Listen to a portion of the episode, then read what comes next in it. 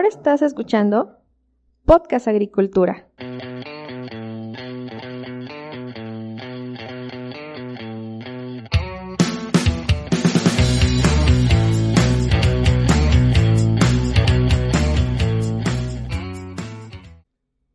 Hola, ¿qué tal? Muy buen día tengan todos ustedes. Me da mucho gusto saludarlos nuevamente. Los saluda Olmo Axayacat y les doy la bienvenida a este nuevo episodio de Podcast Agricultura. El día de hoy me acompaña aquí en el podcast Efraín Brambila, agrónomo de Netafim, y en esta ocasión vamos a, tocar un tema interesante que es eh, el riego de precisión. Realmente vamos a hablar sobre varias, varios aspectos de este tema, qué se puede hacer para que el riego de precisión se adopte en cultivos básicos, cuáles son las perspectivas de esta tecnología, cuáles son las claves del éxito al utilizar un sistema de riego de precisión, qué tipos de riego de precisión existen, cuáles son sus características, en fin. Estas y muchísimas otras cuestiones las vamos a tocar el día de hoy en esta plática. Efraín, muy buenas tardes. ¿Cómo te encuentras? Muchas gracias por tu tiempo y disposición para esta entrevista. Hola, ¿qué tal? Buenas tardes. Pues a la orden y lista para arrancar. Perfecto. Para comenzar, me gustaría que te presentaras. ¿Quién es Efraín Brambila? ¿A qué se dedica? Eh, ¿Cuáles son algunos de tus pasatiempos? Para ir poniendo en contexto a los escuchas del podcast. Hombre, pues muchas gracias. Saludos a todos, yo soy Efraín Brambila, estudié la carrera de ingeniero agrónomo en Autlán, Jalisco, en la Universidad de Guadalajara, en el Centro Universitario de la Costa Sur, al pie de la Sierra de Manantlán. Y justamente ese es mi pasatiempo preferido, irme todos los fines de semana a hacer un poquito de caminata con mis perros a la sierra y bueno, eh, soy ingeniero mm, agrónomo, soy responsable de cultivos tropicales para Netafin México.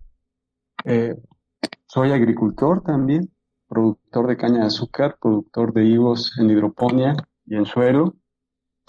Y fundamentalmente mi actividad en Netafin es justamente a ah, difundir eh, la tecnología de el riego presurizado aquí a nivel nacional.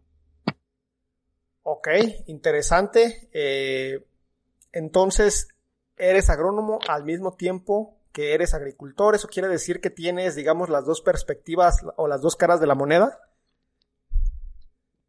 Pues sí, yo diría que es una sola y es la de la agricultura. Perfecto, excelente. Oye, Efraín, eh, el riego de precisión se considera una tecnología innovadora. Mi pregunta para ti, para comenzar a hablar sobre este tema, es, ¿se va a seguir innovando en cuanto a riego de precisión o hemos llegado a un límite?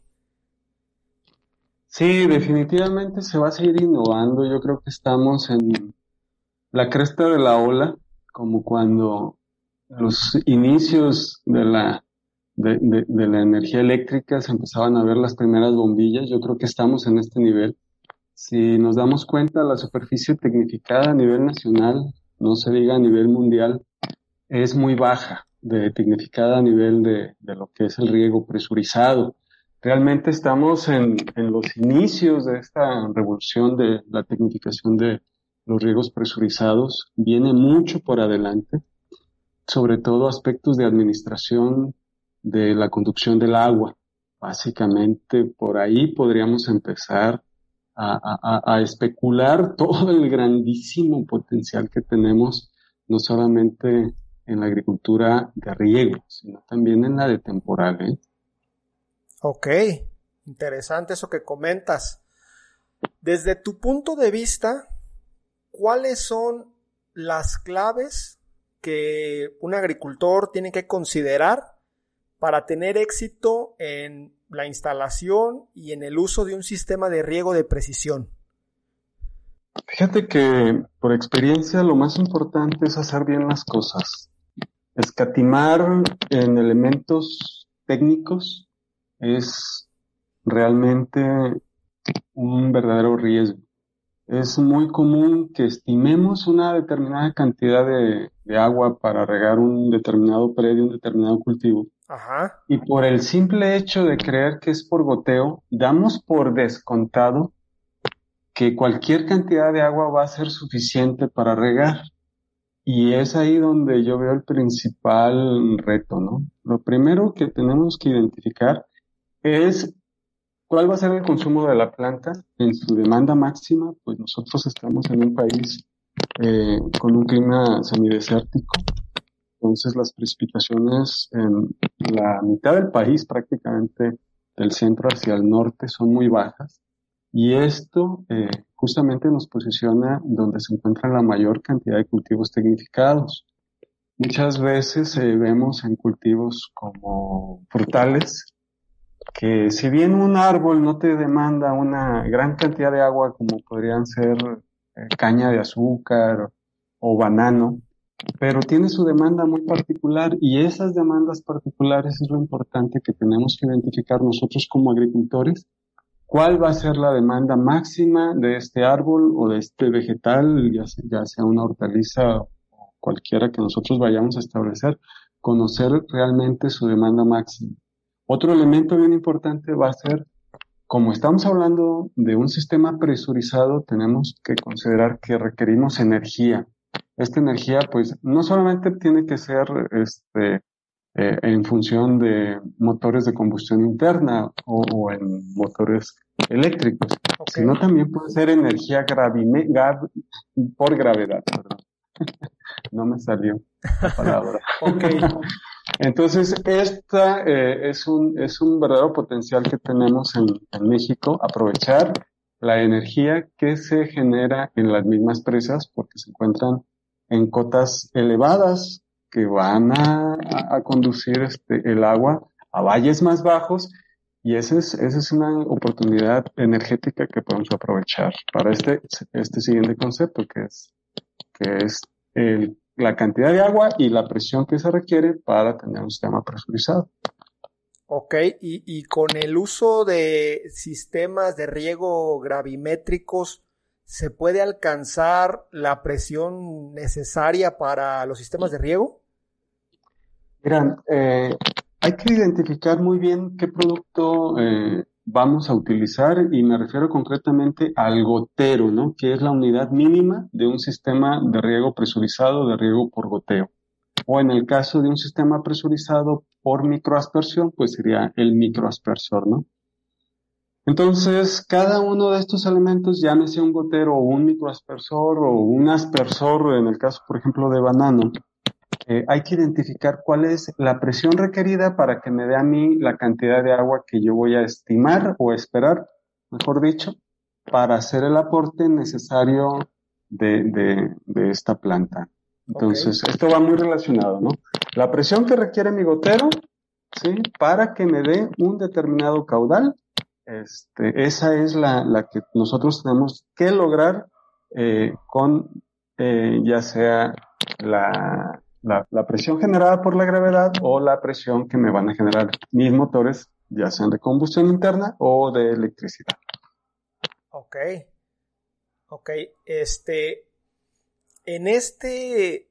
En esta cuestión de utilizar la gravedad para regar, ¿en Netafim tienen alguna estimación de realmente si hay zonas en México donde se está desaprovechando ahorita esta posibilidad o no o todavía no hay como información al respecto. Mira, como es un dato técnico, realmente se puede calcular y te voy a poner un ejemplo. Yo ahorita estoy en, en, en Autlán, en el municipio de Autlán. Nosotros tenemos un valle de aproximadamente 20.000 hectáreas eh, que se riegan en función de la presa Trigo Militacotán, que están aproximadamente a 50 kilómetros de este punto. Ajá. aguas arriba, ¿verdad? En el municipio de Unión de Tula. La cortina se encuentra más o menos a los 1400 metros sobre el nivel del mar. Nosotros aquí en el valle de Autlán nos encontramos a los 900 metros sobre el nivel del mar. Esto te da una diferencia topográfica de 500 metros. Y esto, si nosotros hiciéramos una conducción por tubería, sería una presión exageradísimamente alta que, que, que sobrepasaría un sistema de riego presurizado. Pero si vamos eh, acercándonos al valle, eh, podemos tener, por ejemplo, una cota, eh, vamos a pensar con una diferencia de altura que pudiera ser de 40 metros. Con una diferencia de alturas de 40 metros, tú ya puedes trabajar un filtro, que es una de las principales cosas que se van a requerir para un sistema presurizado, y, y, más porque son aguas superficiales, y el descuento de la fricción del agua a través de las diferentes tuberías, ¿verdad? Ajá. Entonces, eh, en este sentido, y contestando a tu pregunta a nivel nacional, tenemos muchos distritos de riego que se encuentran con diferencias de altura superiores a los 40 metros con respecto a las unidades de riego o a, las, o a los distritos de riego que, que, que se irrigan, ¿no? Ajá, ok. Entonces. Esa podría ser una base, ¿no? de manera general, podríamos decir que un requisito es que, se, que tenga que haber un desnivel de 40 metros entre la fuente de agua y el terreno. Eh, de una forma, vamos a decir, genérica, hablando de un distrito de riego de, vamos a decir, eh, arriba de, no sé, 50, 100 hectáreas. Pero a nivel individual, tú en una parcela de 5 hectáreas, si tienes una diferencia de presión de 10 metros, puedes lograr este, presurizar sin ningún problema. Incluso nosotros tenemos eh, sistemas que se, se, pueden trabajar con 2 metros de diferencia de presión. Estos son los Family Drip System, o dicho en buen español, pues sistemas de riego para, para, para utilización familiar, ¿no? De traspatio. Ajá. E, este sistema que me comentas, ¿qué es lo, ¿cuál es la clave para que pueda trabajar, digamos, con tan poca altura de desnivel del agua? Era prácticamente lo que te comentaba al principio, ¿verdad? La presión que se va a requerir para que el, el agua eh, se fluya a través del, del gotero y nos genere una estabilidad en todos los goteros que vamos a tener nosotros en el surco. ¿verdad? Entonces nosotros vamos a tener surcos no tan grandes como, como en una parcela agrícola de 100 metros, sino como es traspatio con 20 metros nos va a dar una, eh, aquí lo importante es que tengamos eh, eh, el, más o menos el mismo caudal en todos los goteros, ¿verdad? Que tengamos un flujo homogéneo en los 300, 400 goteros que nosotros pudiéramos llegar a tener en una huerta de traspatio. Ah, ok. Ok. Entonces, eh, digamos, la superficie máxima que se podría utilizar con este sistema y ese desnivel tan, tan mínimo serían 300, 400, lo que abarque 300, 400 goteros. No, mira, la verdad es que se pueden correr los diferentes ejercicios hidráulicos y sin problema se podrían trabajar con una diferencia de presión de dos metros de desnivel. Ajá este, media hectárea. ¿eh? Y pues nada más hay que correr los cálculos correspondientes para que nuestro depósito elevado tenga los diámetros de tubería eh, favorables, evitar fricciones, este, todo el tema del filtro. Eh, y podríamos partir que arriba de media hectárea, que alrededor de media hectárea puedes dominar este, con dos metros de desnivel. Te aseguro que hay invernaderos de media hectárea que así lo hacen, o sea, ya pensando, por ejemplo, en Flores, en Texcoco, o incluso parcelas un poquito más grandes en el sureste, podemos encontrar dos o tres este, hectáreas que se pueden regar con este desnivel. Ahorita, por ejemplo, el programa de Sembrando Vida tiene estos esquemas, ya ves que son eh, viveros de, árboles muy, eh, vamos a decir también a nivel como familiar, y también pueden trabajar con este tipo de esquemas muy prácticos. Ok, es interesante esto que comentas, Efraín, porque la verdad, sinceramente, eh, el tema de pensar en riego por gravedad muchas veces se nos escapa a la mayoría de nosotros. Pensamos en pura eh, tecnificar, tecnificar, tecnificar. Eh, una última pregunta respecto a este tema. La diferencia entre el riego gravitacional y un riego, digamos, donde ocupes todo el equipo, nada más sería que te ahorrarías, digamos, el costo de la bomba. Sí, prácticamente el costo de la bomba y el costo de la energía. Ah, ok. Ah, sí. Todo lo demás sería igual. Sí, te voy a poner un ejemplo bien interesante. En, eh, los deshielos del pico de Orizaba. Eh, hay, hay, una unidad de riego en, en Córdoba. Veracruz. se llama, de Córdoba a Veracruz. No sé si ubicas eh, el río Blanco. Es justamente uno de los ríos de los deshielos del pico de Orizaba. He pasado por ahí. Ajá. Entonces, hay un punto donde tú, donde tú captas el agua, imagínate que haces como una no es una represa propiamente, nada más es una derivación.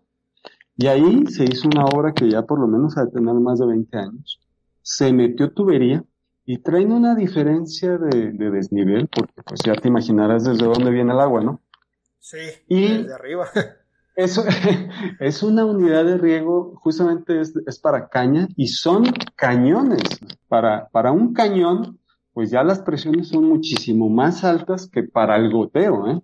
El, el, el, tema pues es más bien enfocado hacia goteo y hacia microaspersión, pero nada más como ejemplo de la utilización de la energía gravimétrica del agua, este, ya se ha venido utilizando y realmente lo único que se requiere pues es entubar esta agua que tenga una, una determinada caída y, y, aprovechar la presión, pues, y, lo podemos ver en, en, las este, plantas este, hidroeléctricas, ¿no? Que es justamente lo que se hace, ¿no? Se genera el movimiento de la turbina por la presión correspondiente. Y es la misma que vamos a ocupar nosotros.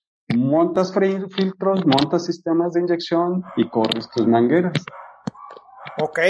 Eh, interesante este tema, sin duda. Eh, ahora quisiera cambiar un poco de tema. Al principio de la plática comentabas que te enfocas tú en cultivos tropicales. ¿Nos podrías comentar un poco qué cultivos asesoras y qué sistemas de riego utilizan? Sí, pues mira, mm, yo soy cañero y, mi especialidad es eh, caña de azúcar como en irrigación, en fertirriego y caña de azúcar. Pero donde hay caña, vas a encontrar cacao. También asesoramos el tema del riego para cacao, ah, que es muy interesante. Eh, México es de los principales productores de cacao orgánico a nivel mundial. Donde hay cacao, hay café. Así es de que también estamos en el tema del café. Donde hay cacao, hay café, hay caña. Hay palma de aceite, que hoy por hoy es un cultivo importantísimo para el desarrollo del sureste mexicano. Eh, prácticamente toda la región de Tabasco, toda la, región de la península. Después podemos hablar de uno de los cultivos más importantes que estamos viendo el día de hoy, sobre todo por el carácter orgánico, que es el banano, el plátano. Eh, la utilización de riego en plátanos, en banano, es bien interesante porque disminuye muchísimo la utilización de glifosato o cualquier cantidad de herbicida y además, como son productos que tienen que ser orgánicos, pues no se, no se debería de utilizar este tipo de, de, sustancias. Ok, ok. Aunado, con obviamente la reducción de enfermedades como la cigatoca, que es uno de los principales problemas. Y después te voy a comentar, por ejemplo, el mango. El mango está de moda y se está abriendo mucho este, la, el cultivo del mango con, eh, con, un esquema de alta densidad muy diferente al mango tradicional que hemos visto en un marco de plantación de 10 por 10, o sea, 10 metros entre plantas, 10 metros entre líneas. Y hoy estamos viendo a densidades, por ejemplo, de 2 metros entre, entre árboles, que bueno, después vienen un proceso ahí de, de, de, raleo. Okay. Pero eh, podemos hablar ya de, las diferentes hortalizas tropicales, desde papayos hasta piñas, pasando por melones, sandías y toda la verdulería. ok, interesante. Pues eh, realmente creo que, que ves varios cultivos y me gustaría preguntarte desde tu punto de vista y aunque no ves tú cultivos básicos, ¿qué crees que haga falta para que el riego de precisión se adopte, pues en especial en las gramíneas, ¿no? Pues sí, mira, es que también el tema de cultivos básicos eh, es súper interesante. Yo que manejo principalmente caña de azúcar. Caña de azúcar está eh, reconocido como un cultivo de seguridad nacional, como es el maíz. ¿Por qué? Porque el desarrollo de las comunidades donde existen este tipo de cultivos, pues se da en función de la economía de, este de, de, la caña, del maíz, de los granos en general, de, los cultivos básicos, ¿no? Entonces, eh, la implementación de la tecnología del riego presurizado es lo que comentábamos al principio. Estamos iniciando, estamos en pañales con la tecnificación del riego, no solamente a nivel nacional, a nivel mundial. El enfoque es tecnificar la, y, este, eh, fundamentalmente estos cultivos eh, eh, básicos. Estamos en los inicios realmente eh, vas a ver, vamos a tener una plática en cinco años y nos vamos a acordar de lo que estamos platicando ahorita y vamos a decir, oye, ¿cómo ha crecido el riego por goteo en cultivos básicos? ¿Por qué? Pues porque es la solución para evitar la utilización de, de productos nocivos, para el aprovechamiento del agua, mayor incremento de calidad de los alimentos. Entonces estamos por ver cosas muy interesantes, ¿eh? realmente. Ok. Sin duda este punto que acabas de comentar me parece muy interesante porque habemos muchos profesionistas agrícolas que en algún momento consideramos el riego de precisión como algo ya normal, ¿no? O sea, en especial, por ejemplo, gente como yo que trabajamos en cultivos de alto valor, como pueden ser berries, aguacate, eh, eh, tomate, eh, pepino y otras hortalizas de producción en invernadero, llega un punto en el cual nos podemos perder y podemos pensar que toda la agricultura es así, pero como bien acabas de comentar, pues todavía quedan muchísimas regiones, muchísimos cultivos donde el riego de precisión todavía no aparece y va a, va, a ser algo que va a aparecer en, en los siguientes años. Desde el punto de vista de Netafim, ¿cuál es la estrategia para apresurar un poco las cosas, digamos, para beneficio de todos, obviamente? Claro, claro. No, fíjate que este tema de la tecnología lo estamos viviendo con, la digitalización de, todos los equipos y lo mismo está pasando con eh, el riego presurizado, ¿no? Entonces, en su momento, eh, todo lo que era la informática, la, y, la propia electrónica en general, pues estaba acotada a, los procesos industriales muy tecnificados, ¿no? Y, y, nos pasa con la agricultura, como tú comentas, pareciera que solamente es para cultivos de alto valor. ¿Pero por qué? Pues porque estamos en pañales con este concepto, ¿no? Entonces, al final, aunque creemos que está la, la, tecnología de punta, pero no, la verdad es que está sumamente pequeñito, realmente lo que hay de alta tecnología es muy pequeñito. El reto que ve Netafin, no solamente a nivel nacional, sino a nivel mundial, es poder abarcar la agricultura completa, ¿no? ¿Y cómo va a ser? Pues como lo vemos en, en, la revolución de, de la digitalización, ¿no? Que es justamente eh, masificando la agricultura eh, de precisión en todos los ámbitos. Estoy hablando de, de los ámbitos eh, del Internet, de los ámbitos de, de, de la misma agricultura digital, ¿sí? Ajá. Pero lo más importante, que sea accesible, claro. ¿verdad? Y masificable. ¿Eso qué quiere decir? Pues que ya no pensemos como agricultores individuales todo lo que en los 60, 70 se hizo de infraestructura hidráulica en México, no fue pensando en un solo agricultor altamente tecnificado para aquella época sino fue pensando en unidades de riego de 20, 30, 40 mil hectáreas que se beneficiaban con una obra hidráulica. Lo mismo es lo que está planteando hoy Netafin a nivel nacional, a nivel mundial, obras de, infraestructura hidráulica altamente tecnificadas, utilizando la propia energía este, por diferencia de gravedad para que valles que se pueden regar eh, sin inversión energética, como es el Valle del Autlán, este, y cualquier cantidad de valles que tenemos a nivel nacional, pues no necesitas este, combustibles fósiles para generar la electricidad, sino que la misma energía gravimétrica que te permite la presurización de los sistemas en todos los distritos de riego del país y del mundo, no nada más del país, se puedan presurizar y ya nos metemos con temas de digitalización, de software, de administración del agua, para que esto se haga masivo. Créeme, estamos en pañales. Lo que vamos a ver dentro de cinco años va a ser exponencial. Ok, ok, ojalá que así sea. E, en el tema del riego de precisión, pues obviamente el punto básico de todo el asunto es eficientar el uso del recurso agua. Pero quisiera preguntarte, ¿tú, ¿tú has visto ya eh, algún proyecto donde la energía que se utilice, y me refiero a donde no se puede regar por gravedad, donde la energía que se utilice sea pues de fuentes renovables, porque obviamente podemos eficientar el uso del agua, pero muchos sistemas de riego siguen consumiendo eh, combustibles fósiles, ¿no? Sí, fíjate que cada día se está poniendo más de moda eh, la, energía fotovoltaica, ¿verdad? Los paneles solares.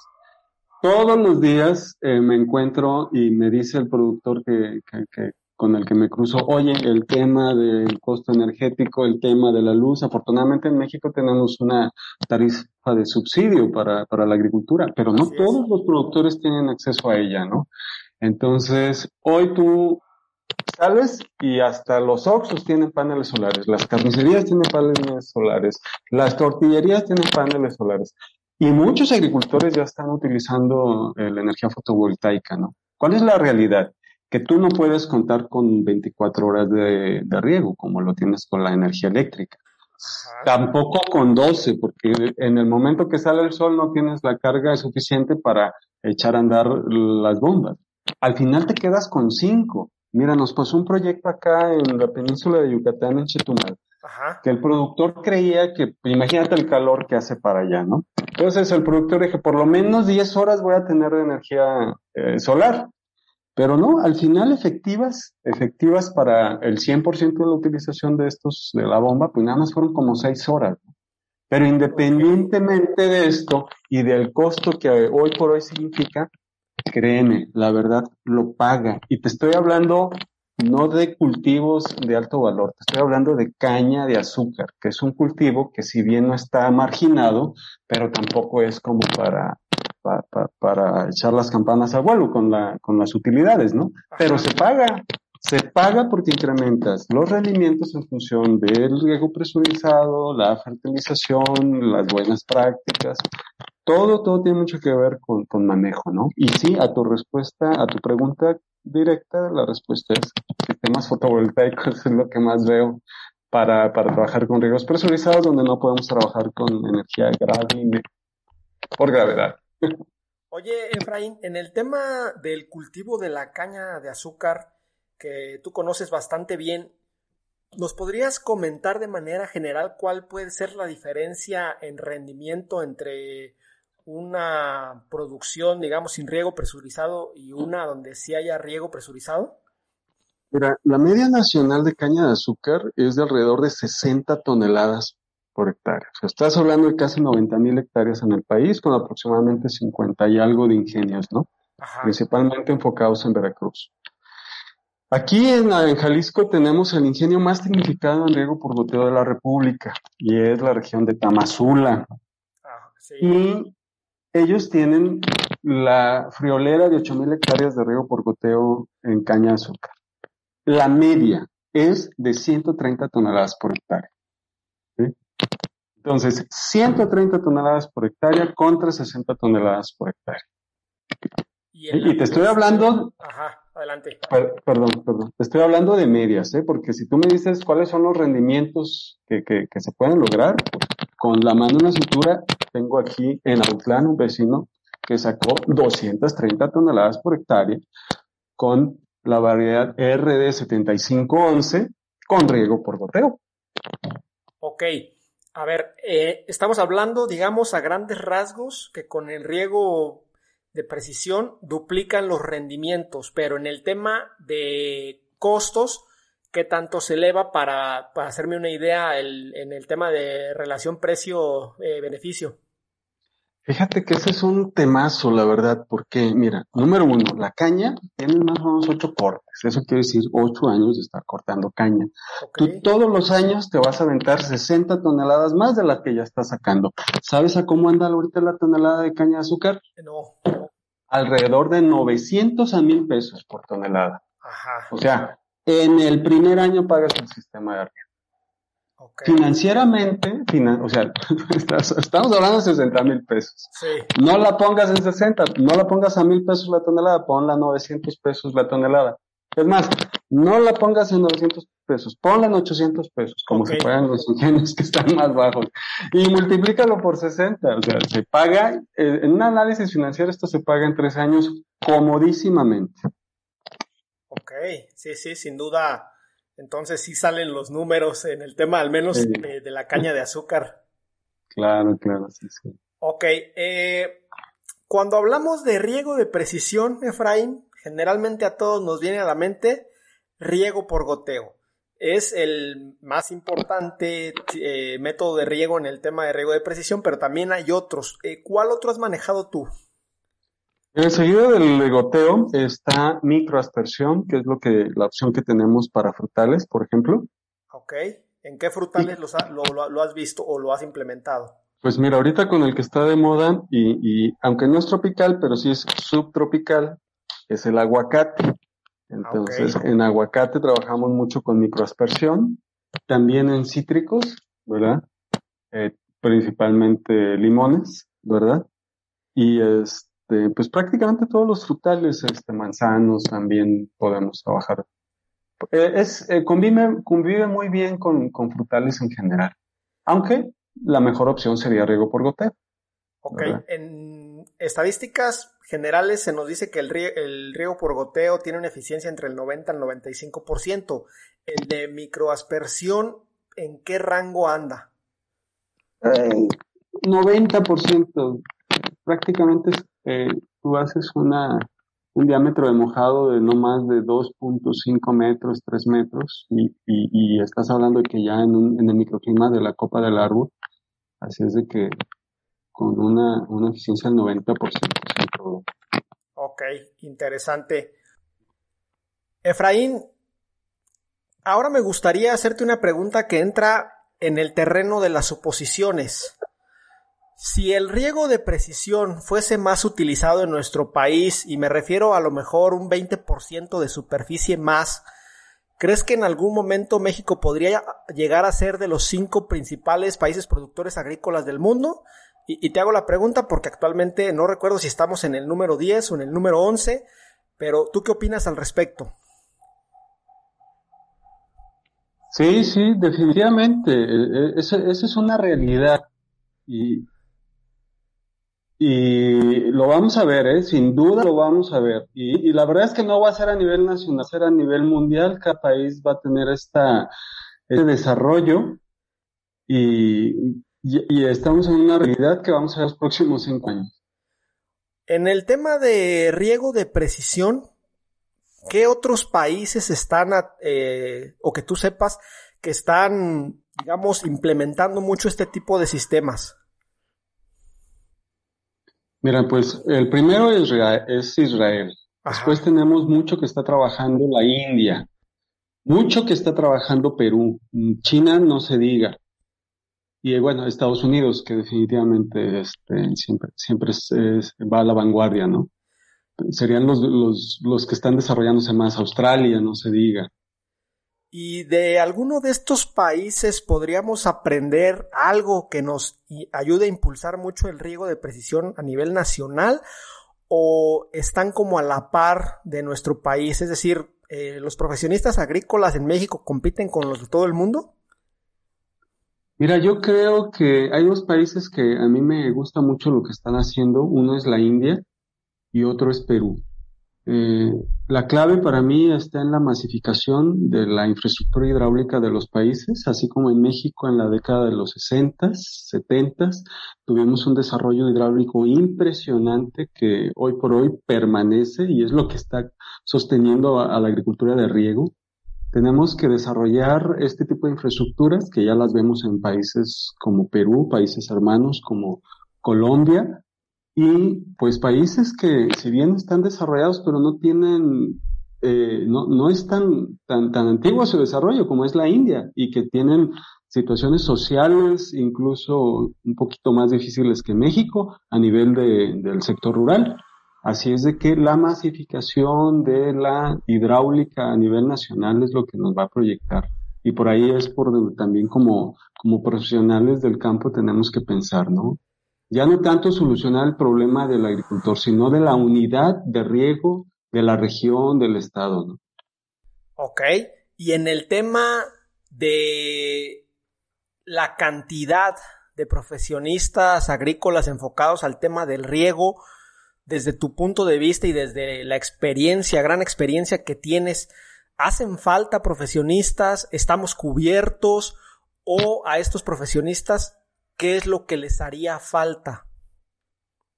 Mira, yo lo que estoy viendo es que las universidades eh, están creciendo mucho en sus carreras de agronomía.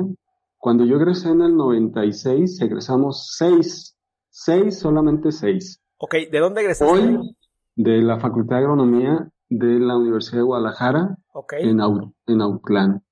Éramos seis nada más. Hoy están saliendo generaciones de la misma Universidad de Guadalajara de más de 30 por semestre y a lo mejor me quedo corto. Eh, afortunadamente el campo se está poniendo de moda.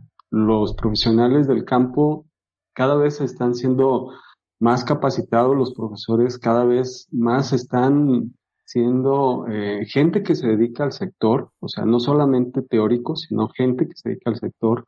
Los desarrollos tecnológicos a través de la eh, sistemas de información que tenemos, pues nos permite estar vinculados con cualquier rincón del mundo eh, además, salirse de las ciudades también está de moda. Ya vivir en, en, las megalópolis no es tema, ya es tema vivir en el campo, ya mucha gente joven está decidiendo radicar en ciudades medias, en el, en, el área rural, así es de que todo esto yo veo muy positivamente la transformación del país a cinco años y fortalecido con el tema eh, del desarrollo agrícola y siempre a la par con el desarrollo de la alta tecnología, que es lo que estamos viviendo hoy, y la utilización de las herramientas de, tecnología y de comunicación.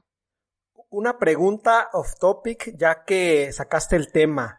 ¿Consideras tú entonces que en los próximos años va a haber una inversión en la migración de jornaleros hacia la ciudad y que ahora van a regresar al campo?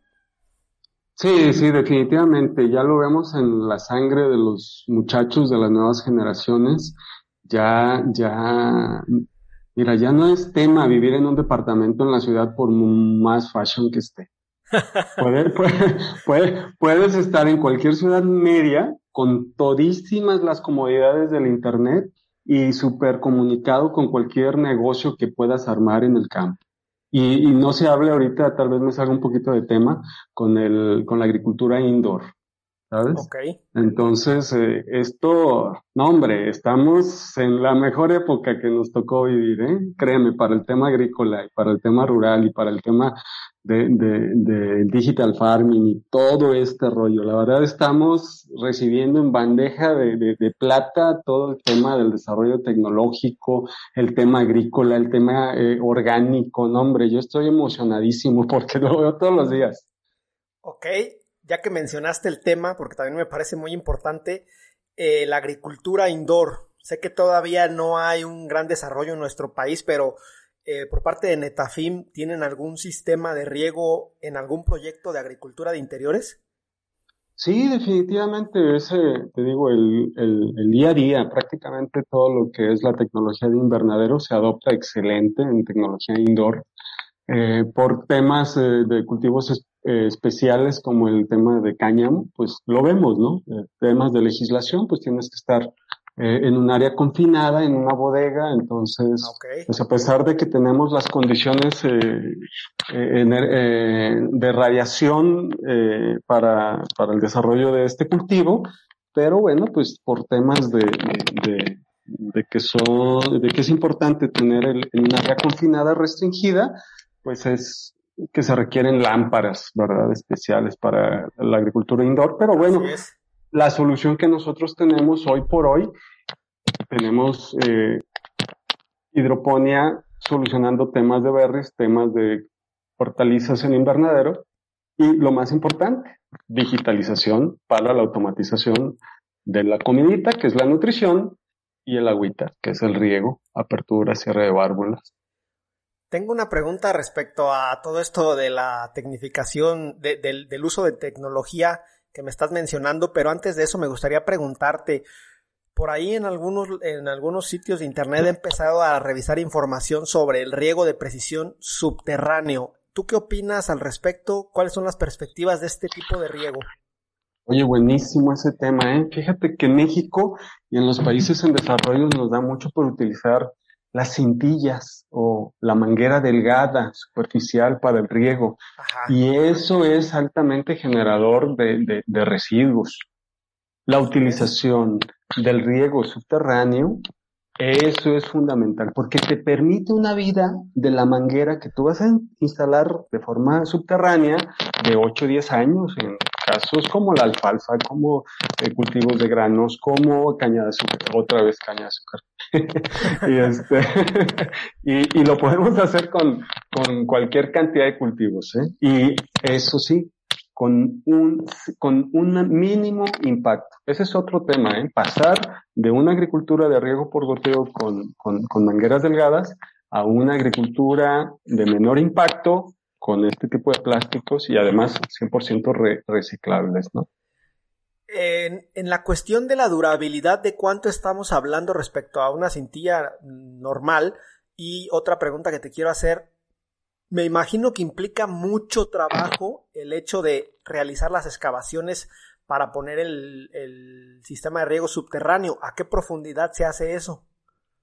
Mira, normalmente para, para, hemos estado hasta 12 años, pero nosotros hablamos de 8 años sin ningún problema, ¿no?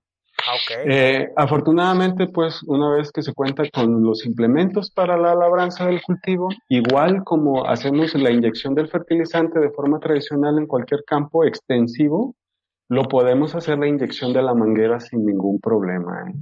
Y la profundidad va a depender del cultivo, pero vamos a pensar que en gramíneas puedes trabajarlo 25 centímetros de profundidad. Metes un subsuelo cuando pasan los ocho años y sacas la manguera igual sin mayor inconveniente. Oye, y en el tema de taponamientos, ¿cómo se manejan? Porque como eh, tú sabes, de repente las mezclas de fertilizantes no se hacen de la manera correcta, se tienen sedimentos, eh, también los filtros no se limpian regularmente y eso afecta en el taponamiento, al menos en el riego eh, superficial, en el subterráneo, pues ¿cómo le haremos para destapar eso? Sí, qué buen, qué buen detalle. Fíjate que meterse al tema de riego por goteo es eh, cambiar un poquito el, el, chip y entender que es un sistema circulatorio igual que, que el que tenemos los animales, ¿no? Entonces, por lo tanto, tenemos que cuidar que no se nos tapen las venas, así como nosotros sabemos que una alimentación adecuada pues va a evitar eh, por ahí taponamientos con el colesterol en la sangre, en las venas de nosotros. Así también vamos a manejar un sistema de riego por goteo que va a estar enterrado. Hay un protocolo de manejo. Mira, básicamente estamos hablando de utilizar la acidificación de la nutrición o de los fertilizantes para evitar formación de, de, un elemento que se le conoce como carbonatos, pero no es otra cosa más que manejar el tema de la acidificación. Muy importante, así como el ser humano o cualquier animal tenemos riñones, así también nuestro sistema de riego por presurizado requiere de filtros. Entonces, estos dos elementos, tus riñones, o sea, tus filtros, y un buen manejo, o sea, la utilización adecuada del pH en los fertilizantes que tú vas a aplicar, te van a permitir una durabilidad de tu sistema de riego subterráneo de 8 años sin ningún problema. Ok, interesante. Todo esto que me has platicado me ha parecido bastante relevante. Dos preguntas más, Efraín, ya para ir cerrando nuestra conversación. La primera de ellas, y también entrando en el terreno de las suposiciones, ¿En qué momento del futuro consideras tú que un agricultor va a poder regar desde su celular y revisar cada uno de sus, no sé, cabezales de riego o unidades de riego en su dispositivo móvil? Pues la respuesta es ayer. Ya desde ayer se está haciendo.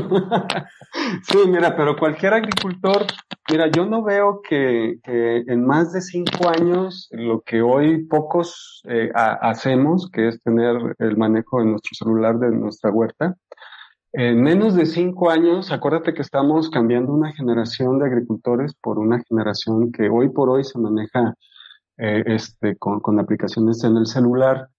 Eh, cualquiera de los eh, camaradas agricultores, agrónomos que nos, nos estén escuchando el día de hoy, eh, tienen, te aseguro que tiene más de tres aplicaciones de agricultura en su celular. Sí, seguro. y, y, y, una de ellas, te aseguro que es automatización por lo menos de la planta que tienen en la casa.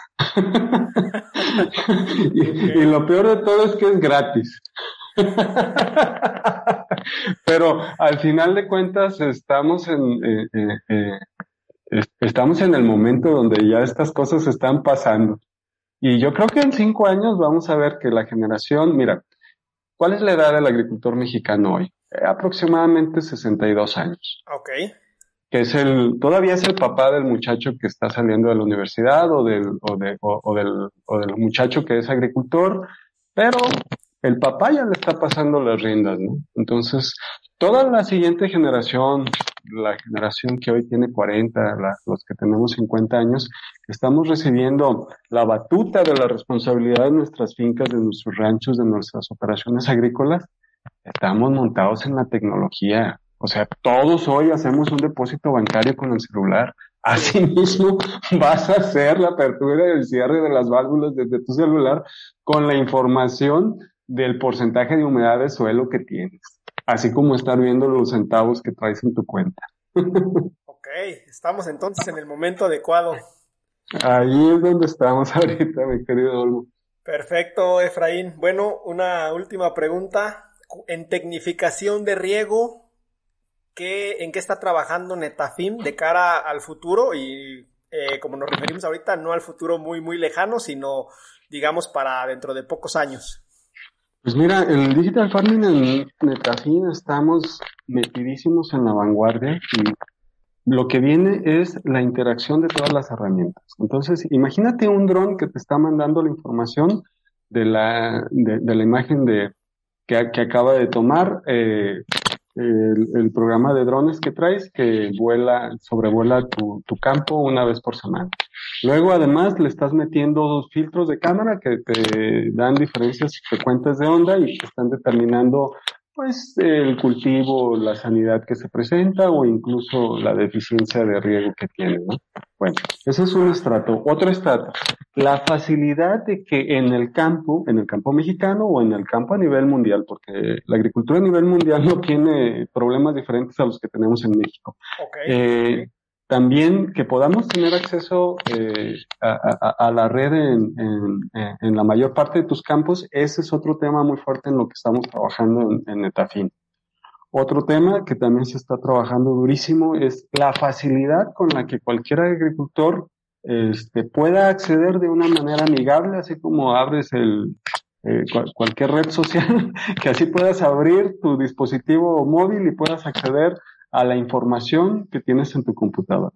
Luego la parte de cómo poder interpretar toda esa maraña de información que la evaporación, que eh, la precipitación, diez mil factores, pero que los puedas interpretar en un lenguaje práctico como que estamos platicando tú y yo ahorita, no tiene por qué ser tan sofisticado. En eso está trabajando Netafil, que la agricultura sea amigable, que no sea de gurús, que no sea del, del que sabe de química, no, no, que sea del agricultor que está manejando los insumos, así como hoy cualquier agricultor se sube a un tractor, en ese tipo de tecnología, que la tecnología del futuro sea amigable. Y hoy por hoy, en Netafin estamos trabajando muy de cerca con que el digital farming accesible, eso es lo más importante. Y, y también que te garantice que la información que estás viendo es constante y persistente. Y bueno, pues está unado pues con toda la interacción que tenemos con los diferentes dispositivos, tanto en software como en hardware, que vamos a estar viendo a lo largo de los meses y de los próximos años. Excelente, Efraín. Esa cuestión me agrada bastante el hecho de que la agricultura sea amigable, porque todavía eh, muchos actores del sector agroindustrial en nuestro país parece ser que mientras más complican las cosas, eh, mejor, mejor eh, sienten que, que, está, que está yendo el asunto cuando pues desafortunadamente no es así. Hay que simplificar todo para que todos los actores lo entiendan. Efraín, ha sido una plática bastante interesante. Muchísimas gracias por estar aquí en el podcast. Ya para cerrar, me gustaría preguntarte si tienes algún comentario final que le quieras dar a los escuchas de Podcast Agricultura. No, hombre, pues gracias, Olmo. La verdad que es bien interesante platicar esto y eh, hacer difusión de lo mismo. Eh, la agricultura está de moda y los que nos dedicamos a ella lo sabemos, lo sentimos y la población en general lo sabe. Y, hay que regresarnos al campo todos. Ya las ciudades están muy llenas. Excelente mensaje, Efraín, me agrada y también lo suscribo.